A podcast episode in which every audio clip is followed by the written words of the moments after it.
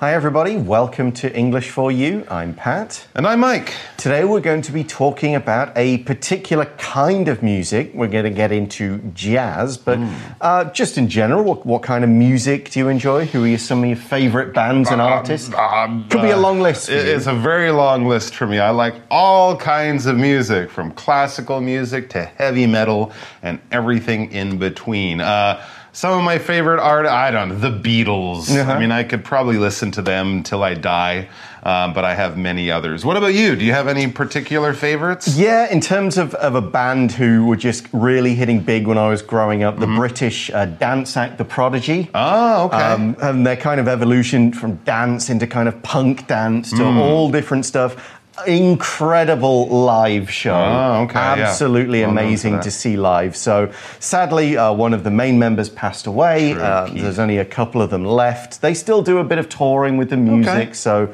uh, I would love to try and see them again at some point. But Hmm. yeah, they'll always kind of be my, you know, group because the bands you grow up with kind of remain at your number True. one. I've lots of other types of music I enjoy since. But the right time you'll introduce your son to this band and Oh, if he doesn't sure. like them you'll be very Nah, disappointed he'll have to be a bit older before he gets into some of at that. some time in the future. There you go. But yeah, there are certain groups we loved our whole lives, and there are certain styles of music that people either love from their early days or might discover a passion for later on Mm. in life. And I think jazz might be one of those ones that people kind of get into a little bit later in life. It's a little bit more complex in terms of what it does, and that's what we're going to be talking about in today's part, the Hmm. first part of our article. Let's check it out. Reading An introduction to jazz music. You've likely heard jazz music.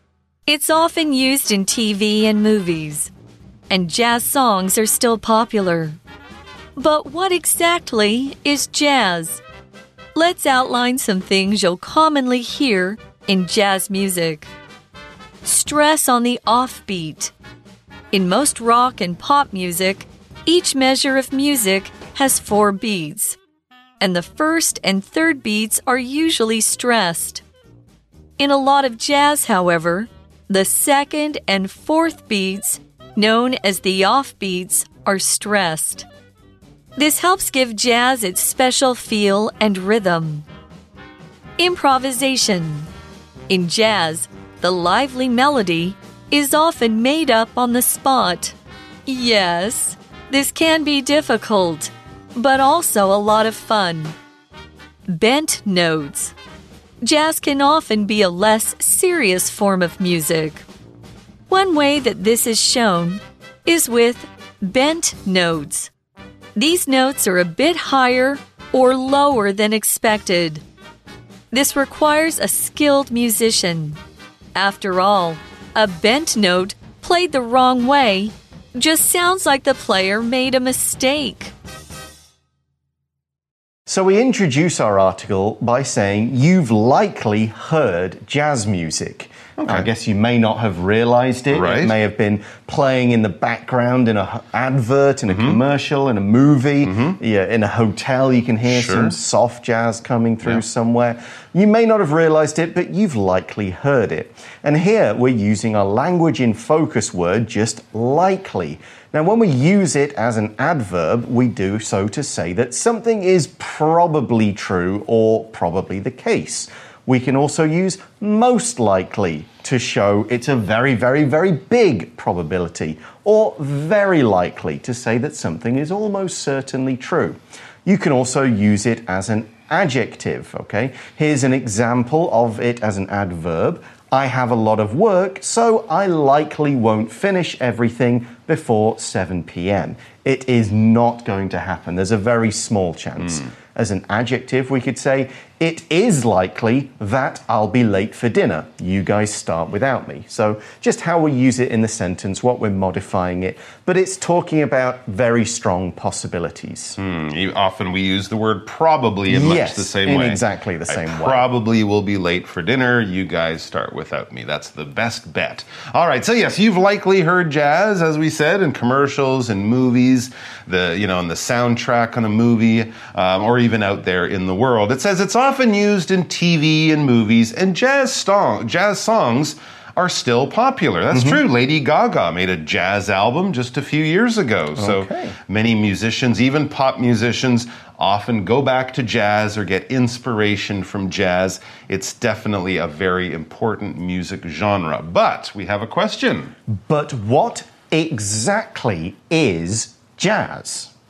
Uh, it's going to be one of those that you could write a book to answer that It's question. a good question, though, Um, right? Here we're using another adverb, exactly. And when we use exactly in this way, we mean precisely. We're not saying, you know, kind of give me a general idea of what Right, jazz is. yeah. We want more detail. We want some facts. We want some things that maybe jazz has that other music maybe doesn't have. Hmm. Really explain to me precisely in plenty of detail exactly what jazz is.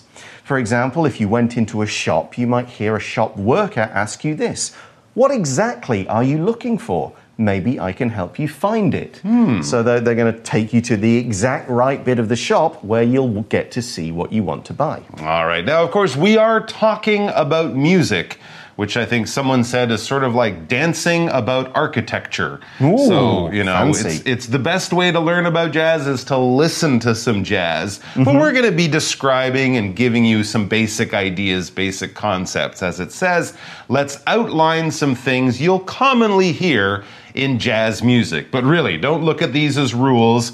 It's kind of like saying, What is Chinese food?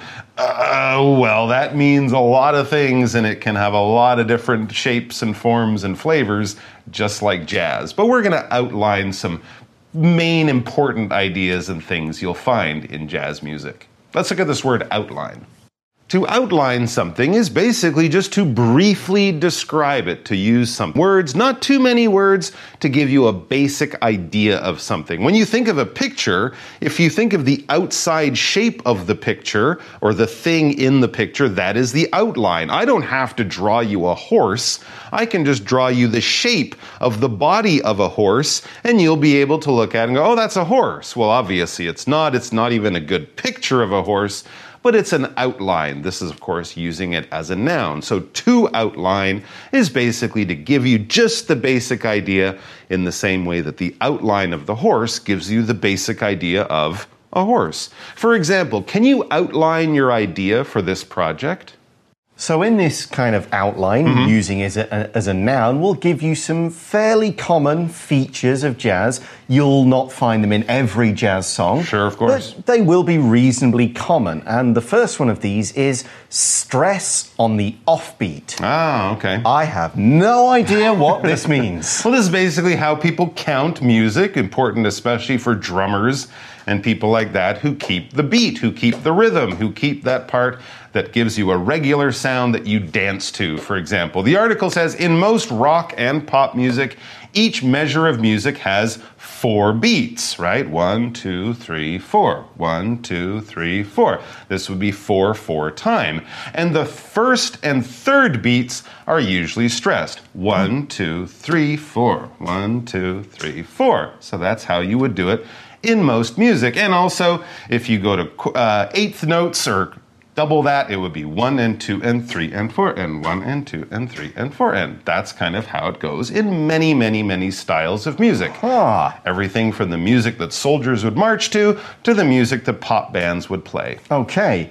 Now, the article says in a lot of jazz, however, Mm-hmm. the second and fourth beats, known as the off beats, are stressed. So it's one, two, Mm. Two, three, four. four, one, two, Exactly. four. Huh, okay, so that That's does right. give the whole thing a different. Absolutely. It doesn't feel the same. And to give it an even more jazzy kind of feel, you can actually put it more on the upbeat, which would be the one and two and three and four. And if you're listening to reggae or ska, Yeah. it's that upbeat. Right, You're putting it on the and and not on the beat that comes Gotcha. half a beat later. Now, this helps give jazz its special feel and rhythm. That's mm. right. The rhythm of jazz can be a lot more interesting, complicated, and in many ways harder to dance to than the rhythm that you would find in many types of pop and rock and other styles of music. Now, rhythm, that's basically the beat. It's the repeated pattern, especially played on the drums and the bass guitar. As I said, it's the part that you tap your foot to, the part that you, you count to, the part that you dance to, not the part that you sing to, mm. right? So this is just the, the, the beat, the rhythm, or the part that makes you tap your foot. Okay, so that's our first thing about jazz. There is uh-huh. often stress on the offbeat, Right. which has a different rhythm to the music. The next thing you'll often find in jazz is improvisation. Hmm. Let's find out what that means. So, improvisation, also pronounced improvisation, is doing things without planning because it kind of feels right. You make it up as you go along, you don't exactly follow the script, you sort of follow what's in your gut. Improvisation acting is you don't have lines to say, you just talk in what you feel is going to be a natural conversation. You listen to the other actors and you make a scene out of nothing without a script. Musically, this is the same idea. People are just doing kind of what they feel at certain times and points within the song. Certain instruments will do a bit, and then another instrument will do a little cool bit that they haven't planned, they haven't written it out before the song. They're just in the moment doing what they feel works.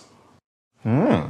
Uh, so that's your improvisation, which of course you cannot do in classical music. No. In classical music, you play the notes on the paper. If Mozart wrote it, you play it. If he didn't write it, don't add in your own ideas. No improvisation in classical music. But in jazz, well, it says in jazz, the lively melody is often made up on the spot. That's right. Most of the musicians will start a song by playing a melody they all know. It's mm-hmm. often called the head.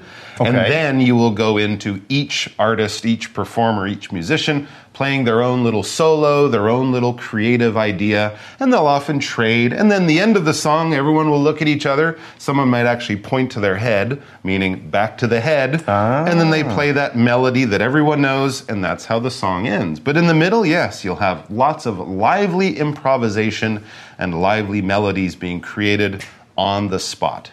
Let's look at this word lively. Lively basically means having a lot of energy, a lot of spirit, a lot of enthusiasm. It's not tired and boring and bland and ready for a nap. No, it just got out of bed. It's got a lot of energy. It is ready to go. When we think of lively music, we think of music that will make you tap your feet, dance, put a smile on your face. It's not going to make you sad and cry or anything like that. It's the opposite. For example, the band in the Irish pub played lively music for people to dance to. Yeah. Mm-hmm. They often do play lively music in pubs like that. So, here, when we're talking about the melody of a song, we just mean the tune Right. of the song. The part you sing. Yeah, the bit you could sing to, the bit you could kind of hum along Right. to as well. For example, you might say, I've had the melody of Jingle Bells stuck in my head for two days now. I'm going crazy. So the melody there is the dun dun dun dun dun dun dun dun dun dun dun. Uh, stop! Exactly. So that is the it's the bit that most people will remember and be able to sing if they've heard the song enough times. They may not know the rhythm and the bass line so well, but they'll remember that main part. Absolutely. And there might be other music going on, but that might not be playing the melody. It's playing other sounds that go well with the melody. The melody is that main strong tune, the one you sing. And then make up, this phrasal verb basically means to create, to imagine, to sort of have an idea and then go with it and create something new. Kids often make up their own games. If you're a top chef, you'll have to make up new recipes for your restaurant to serve. And anyone who's in any creative business, if they're a writer or a musician or a dancer, they have to make up new stories or new songs or new dance routines. They have to create them because otherwise you're copying from people or stealing from people or something like that. But if you're making it up, it comes from your own creative mind. Now you can make things up over the course of you know hours or days or longer. You do a little bit at a time. You think about it. You take your time. Hmm. But if you make something up on the spot. Ah. You're doing it at that moment. There's been no planning. You're not really thinking about it. It's like going back to the improvisation. You're going with your gut, whatever feels right. This seems like a good idea. I'm doing it on the spot right now while I'm here with no planning or anything. Wow, very, very creative, but also can be very exciting. As it says, yes, this can be difficult, mm-hmm. but also a lot of fun. If suddenly someone turns to you and says, play something new, you have to kind of come up with something new. But that can lead to all sorts of wonderful ideas.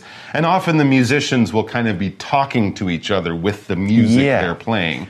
So it can be really, really interesting. I imagine this is the sort of thing where you really have to know all the rules first, and then you just go ahead and break Then the you break music the rules, yep.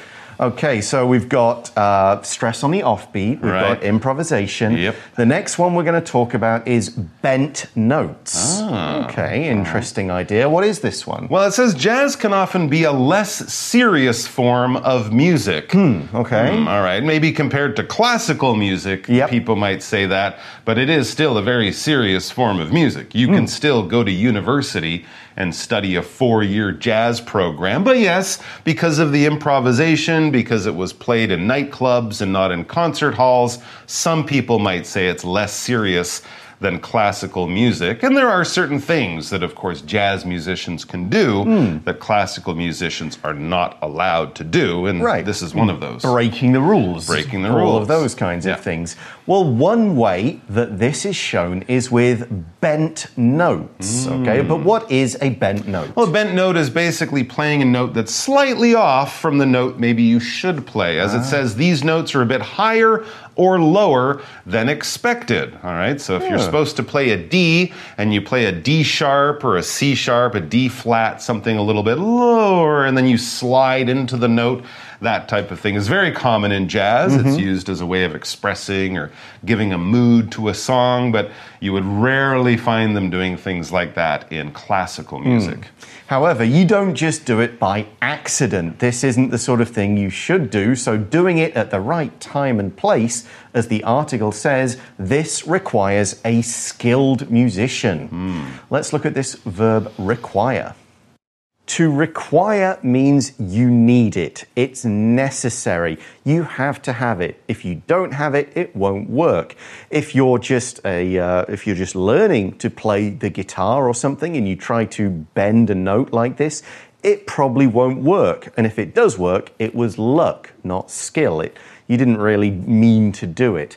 It's requiring a skilled musician. You might talk about what a job needs. This job requires two years of experience. It requires a degree in engineering. They are all the things you need to have to get this job. Here's another example. Fixing up this old car will require a lot of time and effort. So, what we require here for mm-hmm. these bent notes is a skilled musician. Well, that would definitely help. If you're skilled, this adjective means you're really good at something. You've probably practiced a lot. Maybe it's a real passion of yours. Maybe it's something you've been doing almost your whole life. You've taken a lot of classes. You know a lot about this thing. If you're talented, that might be something that you were kind of born with. You just have a special brain that allows you to naturally be good at something. You can be skilled, though, without being too talented, just by practicing a lot, learning a lot, becoming a master of your craft, whatever that might be. But if you're talented and skilled, well, oh. then you might become one of the best in the world. Bradley is a very skilled Candy Crush player. Yeah, his parents aren't super happy about that, but his friends think he's awesome. Hmm. Hmm. But why do you need to be skilled to do these bent notes? Mm-hmm. Well, the article explains after all, a bent note played the wrong way just sounds like the player made a mistake. True. Kind of. It, it wouldn't quite work. Or so- they're doing experimental jazz. Right. Oh, okay. That's a, another form. so, again, this whole idea is learning what the rules are Right. and then learning when to break them, how to break them, mm-hmm. and what the consequence of breaking the rules will be. Mm-hmm. How will bending this note change the mood of the music? What'll that mean for the other players in the band? Do I bend it again next time or bend it a different way next mm. time? Bend it up up instead of bending it down. Yeah, and all of that will communicate a different kind of feel to what you're doing. So, this is I'm fascinated by this whole idea It's a of very uh, fascinating music style. yeah, things to do with jazz. Now we're going to learn some more about jazz. We'll talk a little about, bit about its history, and we'll talk about some of the common instruments that Okay. will feature in a jazz band tomorrow. Great. Right now, though, we're going to go to our For You chat question. You chat. So, our chat question asks Have you listened to jazz music or would you like to? Talk about it. Ah, okay. I've definitely listened to jazz music. I have a not a great jazz collection Mm-hmm. at home, but maybe, you know, a couple hundred things that I think are pretty good. Couple hundred? Yeah, probably. But jazz, I mean, jazz, it's like classical music, it's like golf. It's one of those things that once you really get into it, it can kind of take over your whole life because there's so much to know about it. But I think jazz is great to listen to at certain times. It's wonderful music in the evening when you're relaxed at home. Seeing it live is a whole other thing. Yes. Because you get to see the musicians interacting. So I would recommend jazz to everyone out there. And really, there are so many styles of jazz from jazz funk to bebop to big band swing jazz. There's really a style that almost anyone would like. Yeah, jazz is one of those types of music that I didn't get a lot of exposure growing up. to. Sure, yeah. My parents weren't big into it. My dad had a lot of blues, which is, you know, a sort of almost like a distant it's a, it's cousin. a parent of jazz. Yeah, exactly. And he had a lot of kind of 80s rock, but Okay. He didn't have a lot of jazz. Hmm. So I don't I didn't really grow up listening to it and have a big passion for it, but I don't have much on my iPod or phone. you Okay. know. I'll I'll maybe have one or two that I'll listen to now and again. But if there's a live show, I'll be more interested in checking it Hmm. Out. I feel like I want to listen to this live and see what the people are doing. And I like it a bit more energetic and, Okay. and fun, not so much the slow stuff. Okay, and of course, when you're seeing it outside, people often play it, so you dance and have a really good time. So, yeah, I would recommend it. You can probably find all sorts of lists online about what are some great jazz albums to listen to for your first time. And once you do get into it, if it really appeals to you, it will be a lifelong passion. We're going to be learning more about this great style of music tomorrow. So, we'll see you back here. Until then, Bye for now. bye. Vocabulary Review Exactly. That desk is exactly 130 centimeters long. I know because I measured it myself. Outline. Jack quickly outlined his plan to make his company grow. He wanted his employees to hear his ideas before he made any changes. Lively. The movie progressed quickly with the help of lively music. Melody. This song is popular with young children because the melody is easy to sing. Require. It requires a lot of skill and years of practice to play the guitar really well. Skilled. Lily is a skilled chess player who has won matches all over the world. 智慧小补帖。 Rhythm. Improvisation.